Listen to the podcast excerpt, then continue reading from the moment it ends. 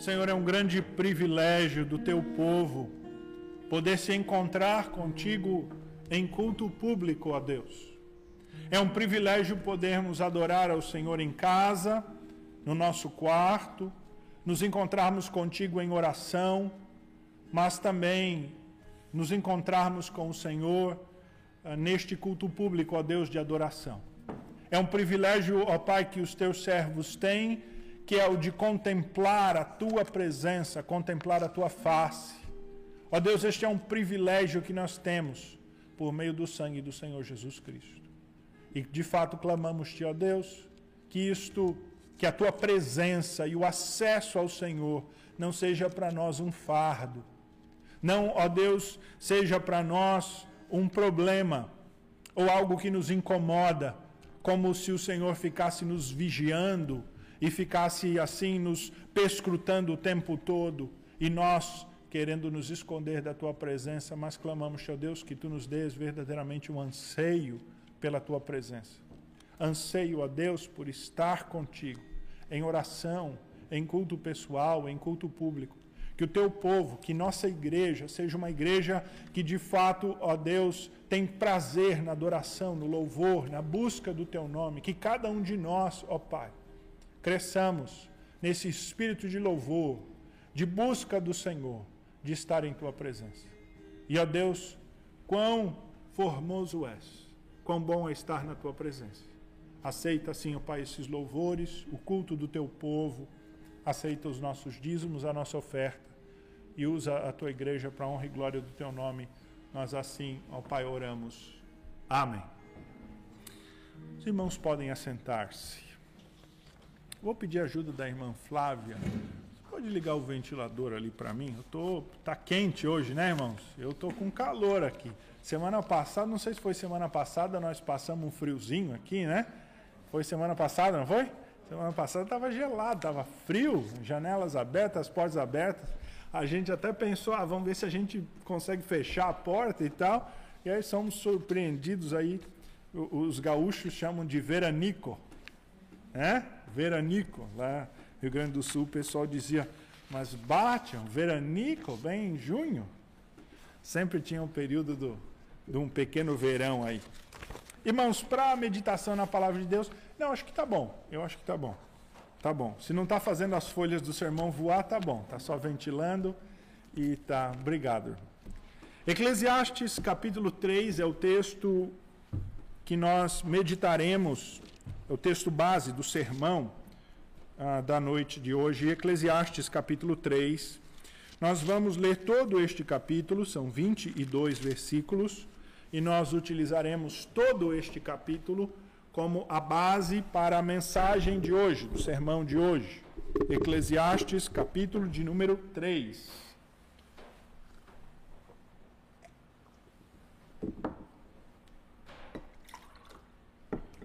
Este capítulo é um capítulo bastante conhecido na Bíblia.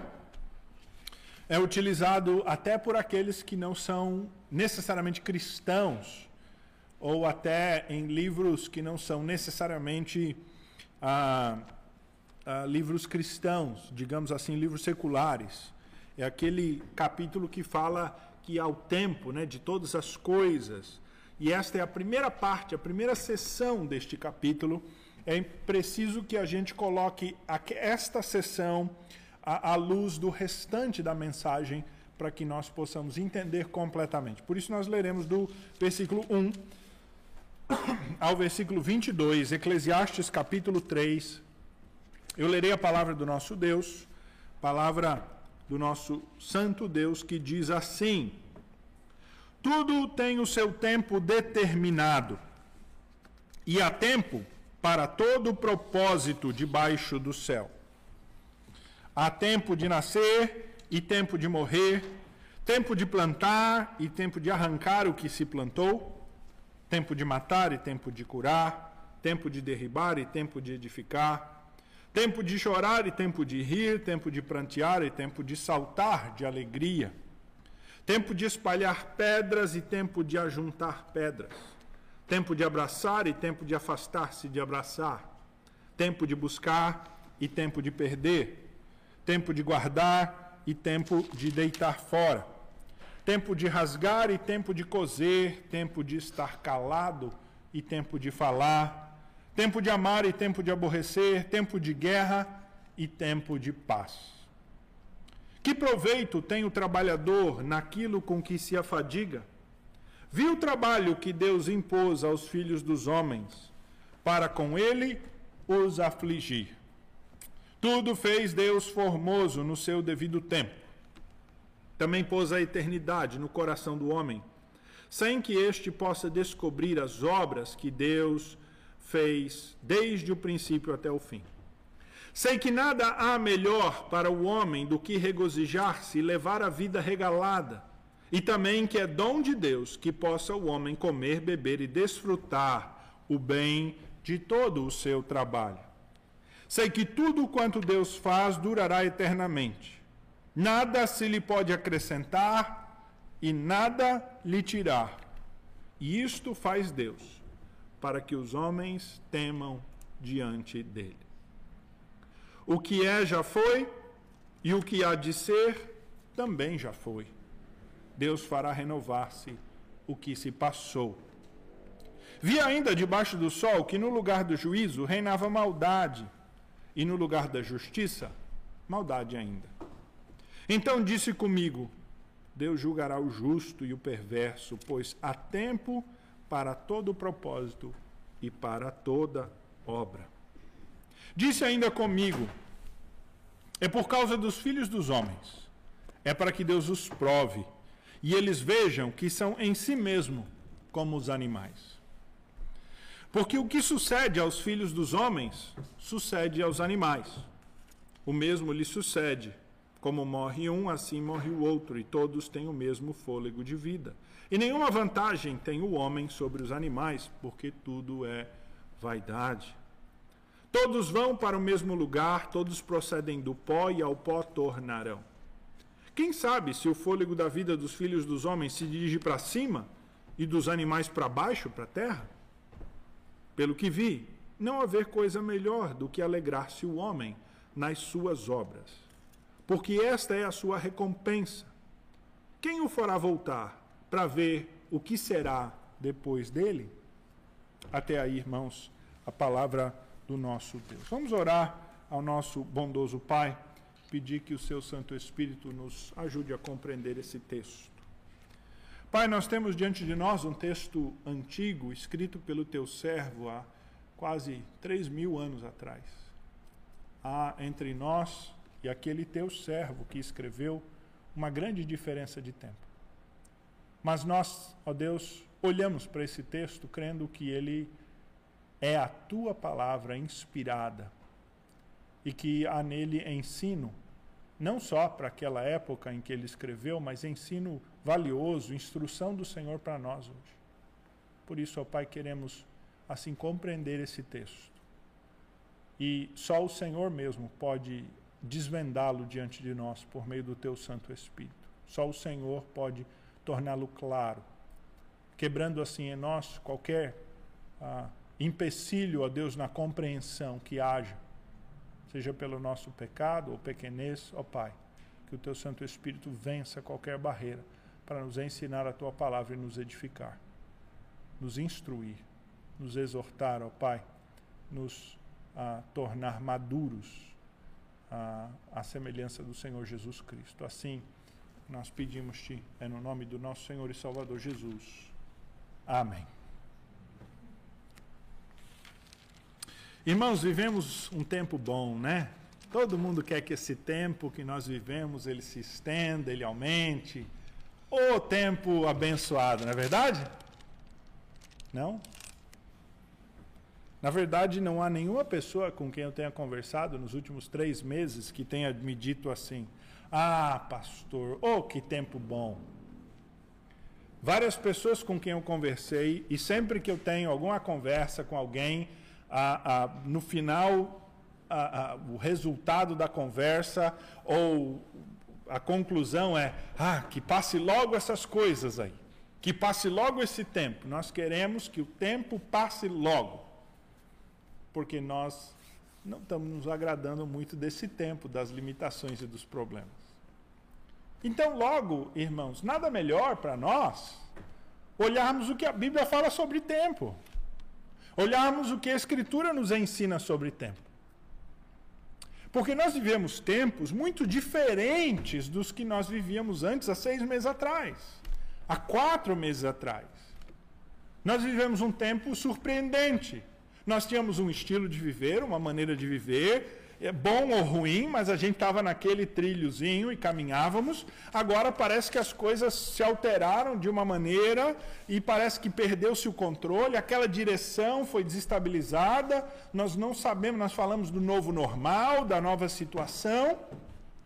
E eu já tenho dito aqui, não é nem assim uma situação tão desesperadora, tão devastadora. A humanidade já viu outros momentos muito terríveis. Há 100 anos atrás, quando a gripe espanhola atingiu o mundo, as perdas foram devastadoras, terríveis. Aquilo sim foi uma pandemia de proporções apocalípticas. Esta pandemia está trazendo efeitos, claro, ela tem que ser levada a sério, mas esse alarmismo e alardeamento que está sendo feito aí eu acredito, só tem piorado as coisas. Mas está claro para todos nós que os tempos são outros, que as coisas mudaram. Alguém concorde que a pandemia é séria, é terrível, ou alguém acha que ela é pouca coisa, não é nada, a sua vida mudou. Independente de você ter uma opinião, vamos dizer assim, teórica acerca da pandemia, a sua vida está diferente. As coisas mudaram. As estruturas mudaram, sejam estruturas na empresa, estruturas uh, sociais, o modo de se relacionar, de trabalhar, o que fazer, as coisas mudaram. E, no geral, nós não estamos contentes com este tempo. Primeiro, porque esse tempo trouxe de nós, trouxe para nós incertezas. Nós não gostamos de incertezas, nós gostamos de saber. Por mais que a nossa vida ela não esteja assim as mil maravilhas, mas a gente gosta de saber mais ou menos para onde a gente está caminhando. A incerteza, ela tira a nossa paz, a nossa, ela causa ansiedade, ela, ela causa em nós ah, estresse. E a segunda coisa é que, de fato, esta pandemia, ela trouxe consequências muito maiores do que consequências para a saúde das pessoas como nós estamos vendo os efeitos ah, nos relacionamentos, os efeitos sociais, os efeitos econômicos e as repercussões disso que ainda virão, nós não sabemos. Mas o fato é que efeitos há e efeitos ruins, negativos. Não se ouviu falar de nada bom que esta pandemia trouxe ela não trouxe nada de bom. Logo, nós queremos que isso passe logo, que vá embora. Mas olhando, irmãos, para esse texto, para Eclesiastes, e eu digo Eclesiastes como um todo, nós encontramos assim sabedoria para viver a nossa vida.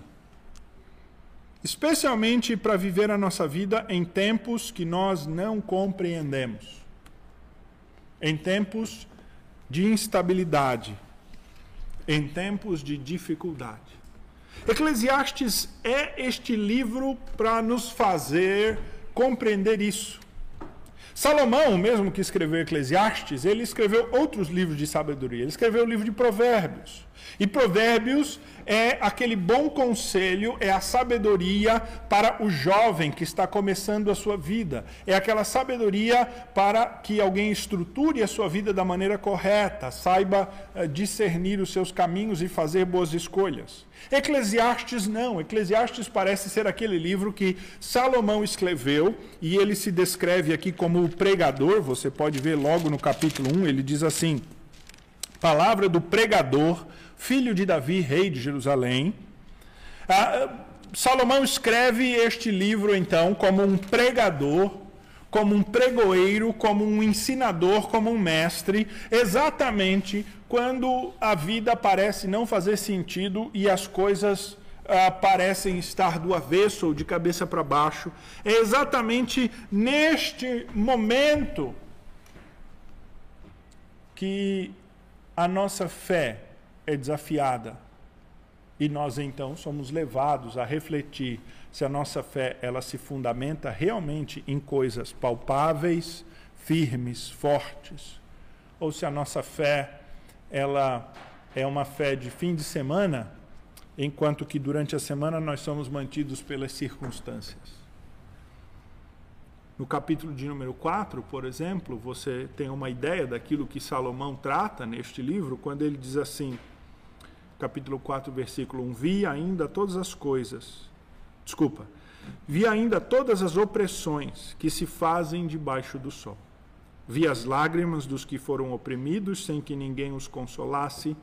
Vi a violência na mão dos opressores sem que ninguém consolasse os oprimidos. Pelo que tenho por mais felizes os que já morreram, mais do que os que vivem, os que ainda vivem. Salomão olha para a realidade, para a vida, e ele não vê uma, uma linha assim mestra que faça as coisas ter sentido. Parece que a, a, a vida não tem sentido. Porque o bom morre e o ímpio prospera. O justo sofre e o corrupto desfruta da abastança. Um trabalhador trabalha a vida inteira, junta pouco, de repente, um maldoso, logo em uma ação, o defrauda e leva tudo que ele tem. Parece que as coisas nesta vida são loucas, que não há princípio, que não há direção. Parece que não há ninguém no controle. É para isso que Eclesiastes foi escrito para nos ensinar sobre exatamente como as coisas funcionam e sobre aquele que está no controle quando as coisas parecem não ter controle. Especificamente o capítulo 3 é um capítulo que fala então sobre os ciclos do tempo. Não é sobre o tempo, mas é sobre os ciclos do tempo. Alguns acham que ah, Eclesiastes deve ser dividido em três partes. A primeira parte começa lá no capítulo 1, versículo 3, quando ele diz: Que proveito tem um homem de todo o trabalho com que se afadiga debaixo do sol? Outros então dizem que a segunda parte começa no capítulo de número 3, versículo 9, com a mesma expressão. Que proveito tem o trabalhador naquilo com que a, se afadiga debaixo do sol? E a terceira parte, ela se inicia então no capítulo de número 6. Eu perdi aqui o versículo também com a mesma pergunta. Isso faria com que o nosso texto ele fosse quebrado no meio, né? Se de fato Eclesiastes tem essas três sessões, e é possível que ele tenha essas três sessões, o nosso texto está dividido pelo meio. Os versículos de 1 a 8 seriam o fim de uma sessão e assim abre-se uma outra sessão no capítulo de número 3, versículo 9. Mas me parece que, embora essa estrutura faça sentido em Eclesiastes, de fato essas três divisões parecem fazer sentido, mas que a segunda sessão ela vai tratar muito propriamente de algo que Eclesiástico, o pregador, fala no final da primeira sessão. Ou seja, os versículos 1 a 8 do capítulo 3, eles mais que como que estão dando aquela introdução ao que ele falará nessa segunda parte, nessa segunda sessão, a partir do versículo 9. E é por isso que eu acredito que nós podemos ver esse capítulo 3. Ah, em três partes, em três sessões e três ensinos da palavra de Deus a nós acerca dos ciclos. Do versículo 1 ao versículo 8, do versículo 9 ao versículo 15, do versículo 16 ao versículo 22. Exatamente como está dividido aqui, pelo menos na minha Bíblia, está dividido na Almeida Revista e Atualizada. E com isso, nós então compreendemos um pouquinho mais daquilo que Salomão está dizendo acerca do tempo. Ele nos ensina três coisas acerca dos ciclos do tempo. A primeira delas é muito clara, é autoevidente, está aí logo no versículo de número 1 e é o ponto dos versículos 1 a 8. É que é que a vida é vivida em ciclos. Ou seja, os ciclos fazem parte da vida. Nos versículos 9 a 15, nós vemos que estes ciclos da vida, eles são determinados por Deus, que detém todo o controle do tempo. Os ciclos da vida são determinados por Deus, que detém todo o controle do tempo. E do versículo 16 ao versículo de número 22, o pregador então nos ensina que todos os ciclos da vida são encerrados pelo fato inegável da morte. A morte se encerra, a morte encerra todos os ciclos da vida. E a morte nos coloca diante de um desafio. Nós vamos olhar essas três partes com um pouquinho mais de cuidado. Veja então que nos versículos 1 a 8, a Escritura diz assim, logo no versículo 1: Tudo tem o seu tempo determinado e há tempo para todo propósito debaixo do céu. Ou seja, é a ideia de que cada coisa tem o seu tempo, mas é de que a vida é vivida em ciclos, em períodos. E estes períodos vão e eles retornam, eles ah, ocorrem, passa-se a uma outra fase, a um outro ciclo, e eles retornam, eles voltam. De modo que há tempo para todas as coisas. A vida é vivida em ciclos de tempo. Há tempo de nascer e tempo de morrer. Este é, digamos, o ciclo maior da vida. E ele vai falar deste ciclo na última sessão desse capítulo 3. Deste ciclo uh, da vida que a morte põe um fim. Mas então, o, o, o pregador fala de outros ciclos na vida: o ciclo de plantar e de arrancar o que se plantou, ou de colher. Né?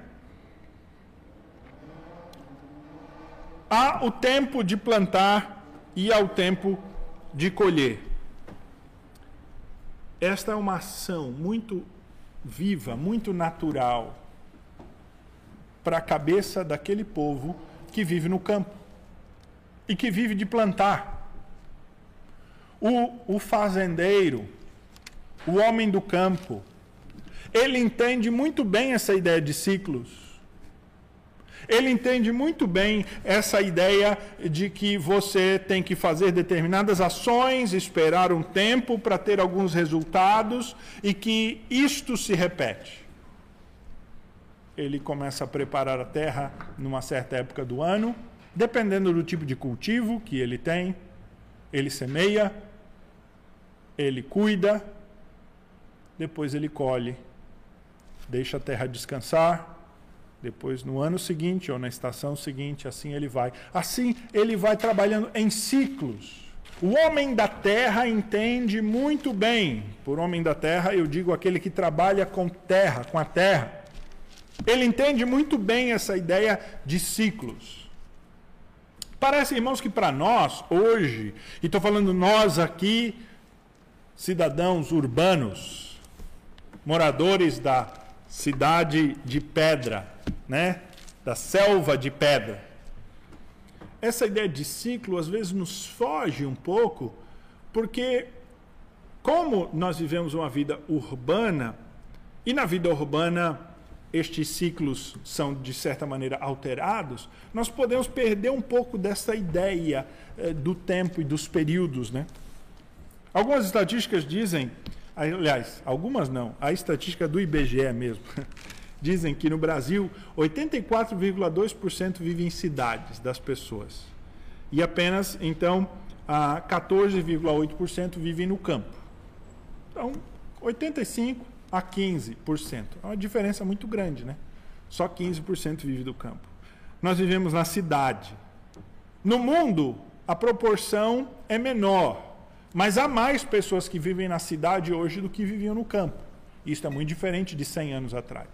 Nós estamos passando por um período realmente de uma, uh, de uma revolução muito grande, em que por, em toda a história da humanidade, viveu-se mais no campo do que na cidade. Nós passamos agora a viver na cidade e alguns estão prenunciando um retorno depois para o campo. Não sabemos. Mas a vida na cidade ela é diferente da vida no campo. Porque ah, na cidade essa ideia do ciclo, da dependência ah, da, da terra, da chuva, do sol, da estação, do crescimento, ela vai se perdendo. Nós temos tudo, tudo a, a alguns poucos toques na tela, né? Então, você quer comer alguma coisa, entra no aplicativo, pá, rola para baixo, pá, seleciona, já está ali o seu cartão de crédito cadastrado, pá, paga, daqui a pouco está aparecendo ali. Baby, você inclusive pode escolher o que comer com base no tempo de entrega, né? não é verdade? Se você quiser um ciclo curto, né? Alé, porque dá o tempo de entrega, 50 a 60 minutos. Aí você olha ali e fala: 50 a 60 minutos é muito, eu vou escolher uma coisa de 30. E você põe lá na abinha do aplicativo, né? Esse aplicativo de entrega, algo que entrega até 30 minutos, né? E aí te dá um negócio que entrega até 30 minutos. E aí você pergunta assim: se eu for buscar, é mais rápido? Hã? Ou então diz, dá uma agilizada no meu pedido aí, vê o que, que é possível fazer. Nós queremos, né? Para amanhã, hoje, ontem, se possível. Aquilo que era para amanhã, nós queremos ontem, melhor dizendo. Nós fazemos coisas hoje à noite que antes não era possível fazer à noite, né? Nós temos energia elétrica, nós temos a habilidade de trabalhar até tarde Imagine uma costureira, né, antigamente, que tinha que costurar, às vezes até costurava a luz de vela e tal, com muita dificuldade, mas havia um limite. Agora, com energia elétrica, com, com, com máquinas elétricas, se quiser trabalhar a noite inteira, trabalha a noite inteira, produz sem fim. Nós podemos fazer coisas que antes só podiam ser feitas no verão, hoje nós estamos podendo fazer no inverno. Principalmente naqueles países onde neva, né?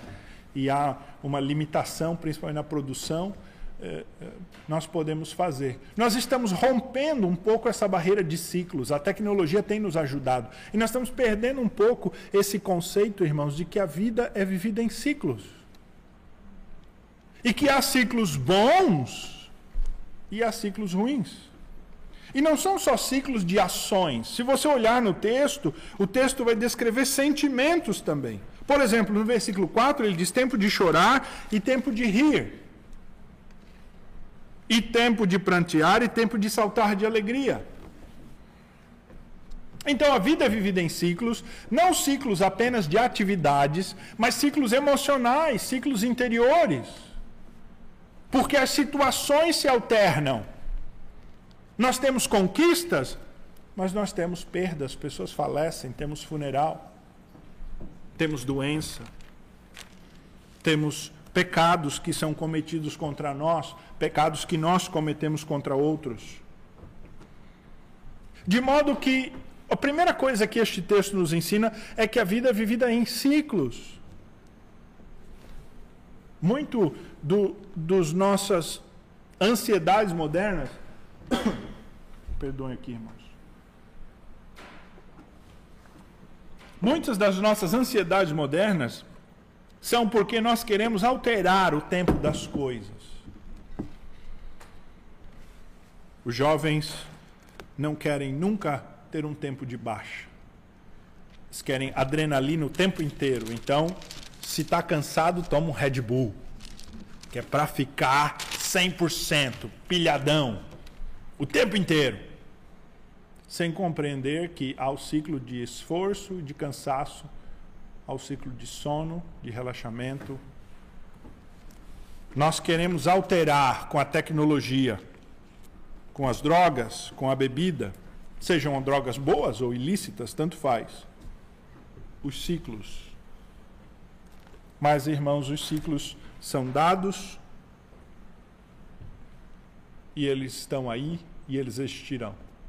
O nosso corpo tem ciclos. Nós precisamos dormir, é um ciclo importante. Nós temos um ciclo intestinal.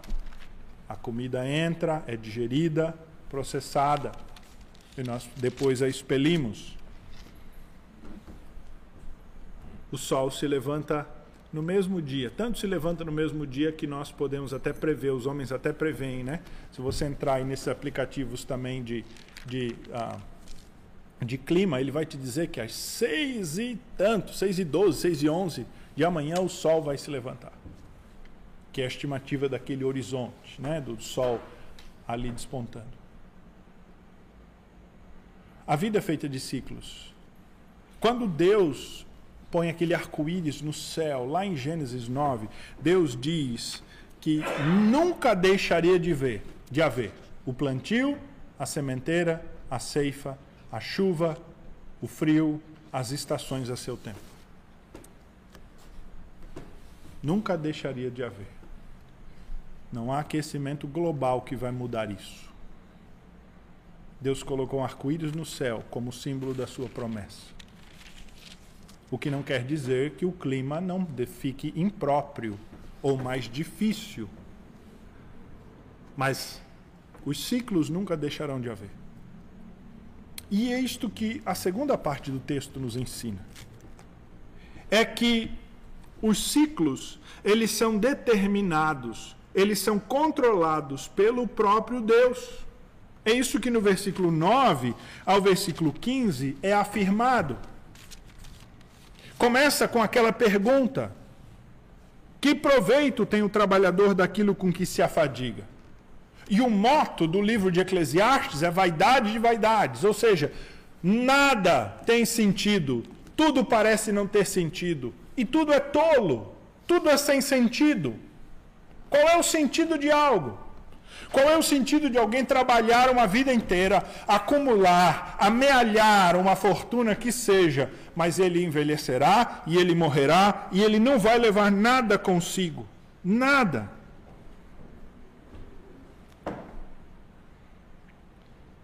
No versículo de número 11, então, está o coração de toda esta passagem, está o ensino maior desse texto, de todo esse capítulo 3, quando o pregador quer nos ensinar o seguinte. Veja aí o versículo 11. Tudo fez Deus formoso no seu devido tempo. Também pôs a eternidade no coração do homem, sem que este possa discernir as obras que Deus fez, desde o princípio até o fim. Veja, Deus é aquele que criou o tempo e que controla o tempo é aquele que estabeleceu a própria eternidade no coração do homem. Porque o homem é um ser eterno, imortal. Ele morre, perece nesta vida, mas a sua alma ela vai para um outro lugar, onde ela receberá ou bênção ou punição. O homem é imortal neste sentido de que a sua alma é imortal. Há um senso desta imortalidade, desta eternidade no coração do homem. Mas mesmo que o homem seja um pouquinho eh, de Deus nesse sentido de ser contínuo, imortal, ele não consegue ainda discernir os tempos. Diz o texto: o homem não sabe do tempo porque ele não controla o tempo. O Senhor é aquele que controla o tempo. Isso está afirmado de novo no versículo 14. Dê uma olhada aí, versículo de número 14. Sei que tudo quanto Deus faz durará eternamente, nada se lhe pode acrescentar e nada se lhe pode tirar. Entendeu? O tempo é o tempo de Deus. Você não pode mudar, você não pode tirar, você não pode colocar. O que tem que acontecer, tem que acontecer. Se é tempo de chorar, é tempo de chorar. Se é tempo de plantar, é tempo de plantar. Se é tempo de paz, é tempo de paz. Se é tempo de pandemia, é tempo de pandemia. Nós não podemos acrescentar nem tirar nada do tempo e dos ciclos que o próprio Deus estabeleceu.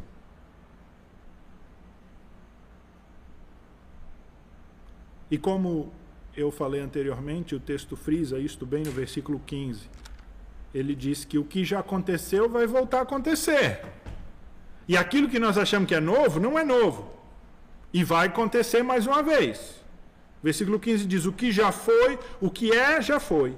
E o que há de ser também já foi. Deus fará renovar-se o que se passou. Não há nada de novo debaixo do sol. Nós estamos passando por um período de pandemia, que eu diria leve. A humanidade já passou por seríssimas pandemias, não há nada novo. Nada do que nós estamos passando é novo. Aperto, dificuldade, nada novo. Deus é aquele que controla o tempo, irmãos.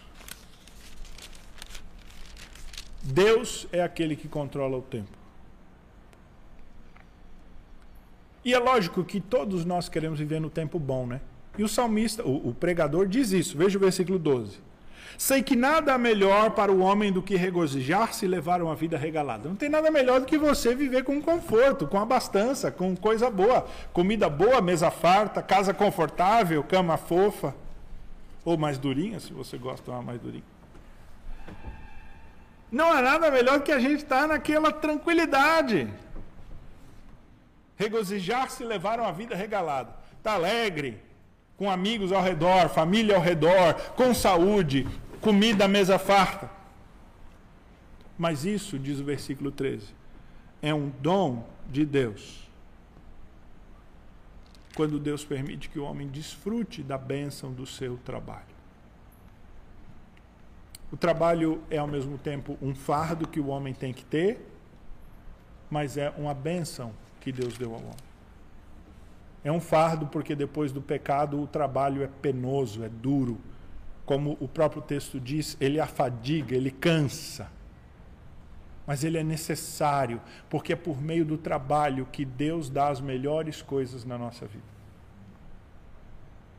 É por meio do nosso ralar diário, do ciclo, do sair de casa cedo, do preparar a terra, do plantar semente, do cuidar da planta e do colher a planta, são os ciclos que Deus nos dá, com o fruto do trabalho da nossa mão, que nós colhemos as bênçãos desta vida, porque Deus nos dá. Na última sessão, porém, do texto, parece que a mensagem que está ficando boa, ela se desencaminha de novo, porque parece que uh, Salomão é tomado de um pessimismo ele parece ser meio assim bipolar, ele está feliz, Deus dá tudo, é bênção, depois ele já fica negativo de novo. Veja aí o versículo de número 16, ele diz assim: Vi ainda debaixo do sol que no lugar do juízo reinava maldade, no lugar da justiça, maldade ainda. Poxa, Salomão está dizendo assim: Deus cuida de todas as coisas, ele controla o tempo, a eternidade é de Deus, e aí parece que ele desanda de novo, né? Volta a falar das coisas ruins. Mas é que, na verdade, este é o ponto importante que Salomão quer trazer para nós acerca do tempo. É que nós não entendemos o tempo. E há algo que Deus estabeleceu que nos surpreende de sobremaneira, que é a morte. o justo morre antes, às vezes, do corrupto. Parece que às vezes o maldoso vive mais. Mas então ele pensa: Deus é que vai cuidar disso, ele diz no versículo 17. Porque todos nós chegaremos ao fim dos nossos dias. Todos nós vamos para o mesmo lugar, versículo 20. Todos vão para o mesmo lugar. Todos procedem do pó e ao pó tornarão. E ele não está falando de todos aqui, todos os seres humanos, não. Ele está falando todos os seres vivos. Nós e os animais. Os animais foram criados por Deus, eles participam deste ciclo da criação, eles estão sujeitos aos ciclos de Deus, e eles são aqueles que, na verdade, em toda a criação, mais compreendem os ciclos de Deus e vivem o ciclo do Senhor Deus. É Deus quem dá a eles vida, fôlego, e quando Deus diz, aqui chegou o seu fim, a vida dos animais também se encerra.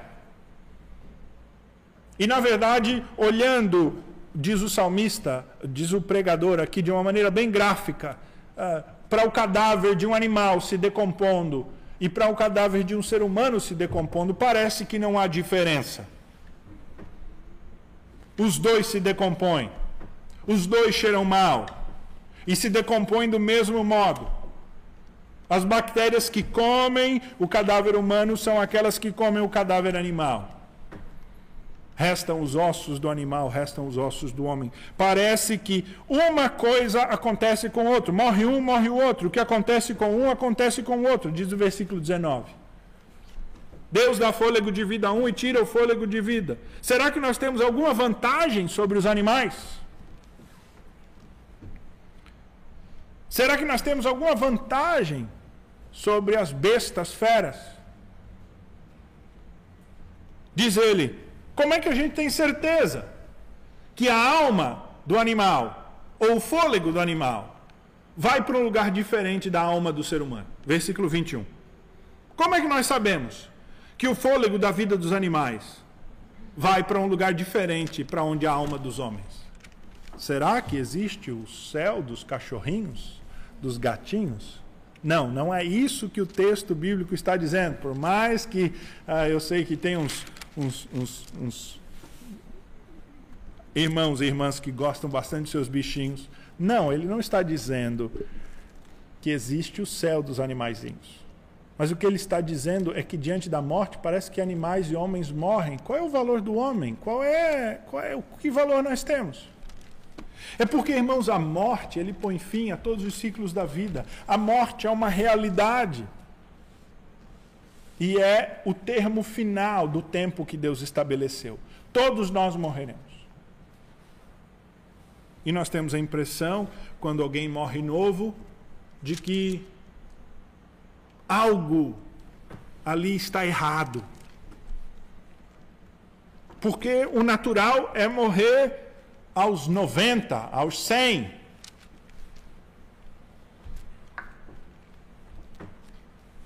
Todos nós gostaríamos de crescer, nos desenvolver bem, casar, ter família, ter filhos, ver os nossos filhos se casando, ter netos, envelhecer, ter aqueles problemas de saúde que são naturais do envelhecimento, mas nada que nos aleje muito, nem nos limite, e então perecer passivelmente na cama durante o sono da noite. Seria a história de vida perfeita, né, para todos nós. Mas esta, irmãos, não é a história de Deus para nós. Nós vivemos num mundo de pecado em que pessoas pecam contra nós e nós contra as pessoas. Nós fazemos más escolhas que influenciam o nosso futuro mal nós sofremos a ação de um mundo de pecado, de um mundo que está debaixo da maldição, a vulcões, a terremotos, tsunamis, pandemias, doenças. De modo que a conclusão, então, de Salomão é: pelo que vi, versículo 22, não haver coisa melhor do que alegrar-se o homem das suas obras, porque esta é a sua recompensa. Sobre a perspectiva humana, irmãos, é isto que sobra, é isso que resta. Sobre a perspectiva de alguém que só vive esta vida e vive para esta vida, é isso aqui mesmo. Não há coisa melhor do que você se alegrar com as coisas que você conquistou nesta vida. Sobre essa perspectiva humana, é só isso. E, e, e o pregador não está dizendo isso numa, no sentido positivo, não. Não é uma vantagem.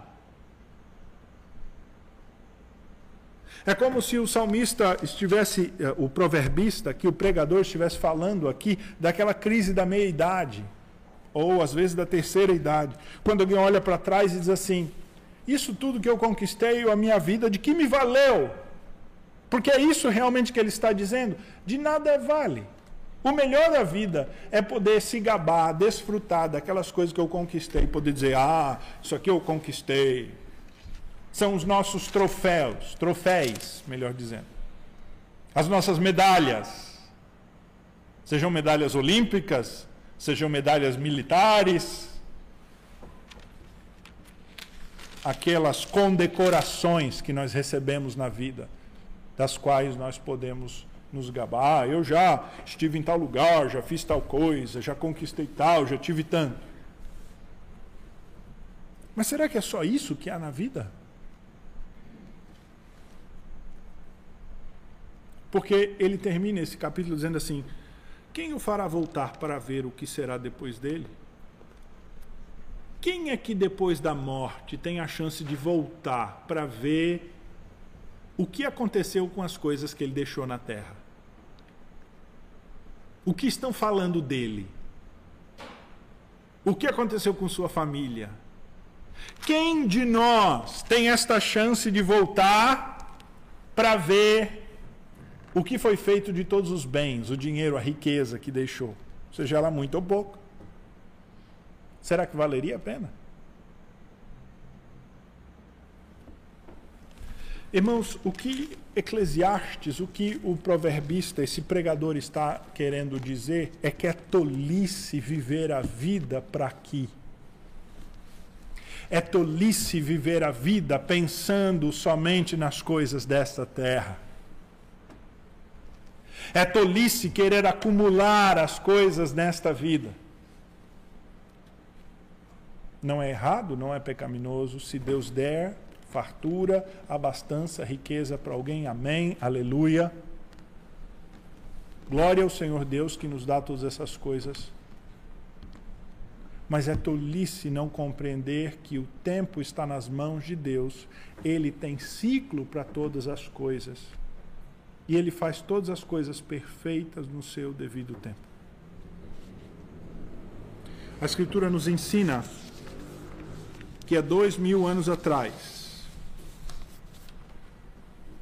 quando chegou a plenitude do tempo, no tempo certo, no tempo devido, Deus enviou o seu filho, nascido de mulher, nascido debaixo da lei, para redimir os que estavam sobre a lei para que nós recebêssemos a adoção de filhos. Gálatas 4, 4 e 5.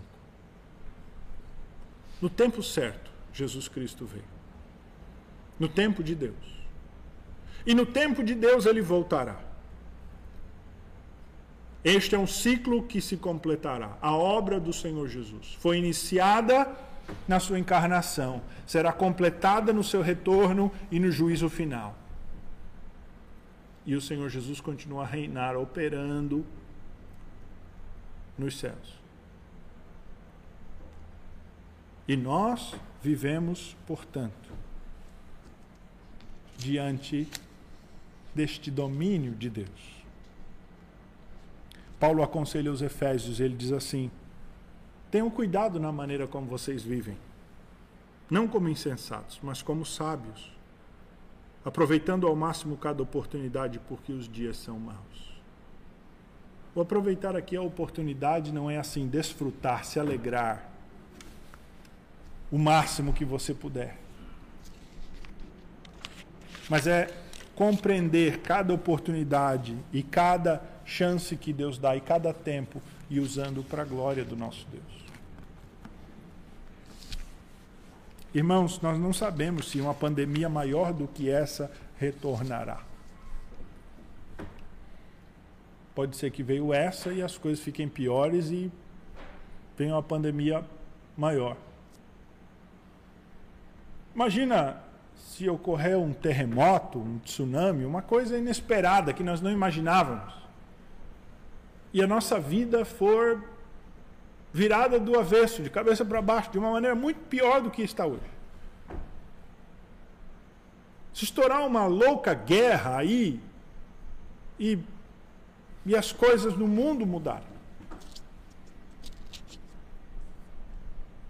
Uma certeza o povo de Deus tem é que o Senhor Deus, ele controla os templos, os tempos.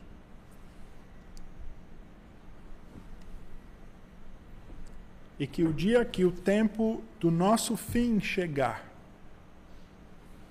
nós temos morada nos céus com ele. Nós temos a garantia de uma vida que não se limita aos ciclos da terra, mas vida eterna porque o Senhor Deus colocou eternidade no nosso coração. Ele é o Senhor da nossa vida. E nós descansamos, ó, irmãos, nesse domínio e soberania do Senhor Deus sobre os ciclos da vida, os ciclos da nossa vida. Precisamos ter a sabedoria, o discernimento de saber viver cada fase, cada etapa, na dependência de Deus. O Senhor Jesus veio encarnado. E o seu tempo foi o tempo de sofrimento debaixo do domínio dos homens e humilhado pelos homens. Houve o tempo devido dele morrer na cruz, dele ser maltratado. Era necessário o sofrimento do Senhor Jesus na cruz. Era necessário passar por aquilo. Ele ora, Pai, se possível, passa de mim, mas seja feita a tua vontade. Mas ele sabia que tinha vindo para aquilo, aquela era a sua hora, o seu momento. Ele diz a nós lá no Evangelho de João. Mas depois ele ressuscita em glória. E ele ascende aos céus. E ele reina. E ele está no domínio e no controle dos tempos E é exatamente quando confiamos plenamente no Senhor Jesus que o nosso coração se acalma. Quando nós entregamos tudo a Ele, que nós encontramos a paz. Vamos colocar de pé e vamos orar encerrando assim este culto. Pai bendito, Pai de amor, de graça e de misericórdia, tu, ó Deus, que controlas o tempo, és o dono de todas as coisas que entregaste, ó Deus, todo o poder ao teu Filho, Senhor Jesus Cristo, para que ele execute o seu plano no tempo devido. Ó Pai, nos dá a sabedoria de viver a cada ciclo, a cada tempo. Nos dá, ó Deus, o discernimento de vivermos para a honra e glória do teu nome. Nos dá, ó Pai, o discernimento, ó Deus, de viver a cada tempo, aproveitando os dias, remindo o tempo eu clamo a tua graça sobre nós, ó Pai, para que o teu Filho Jesus Cristo seja glorificado em nós a todo o tempo. Nós oramos assim em nome de Jesus.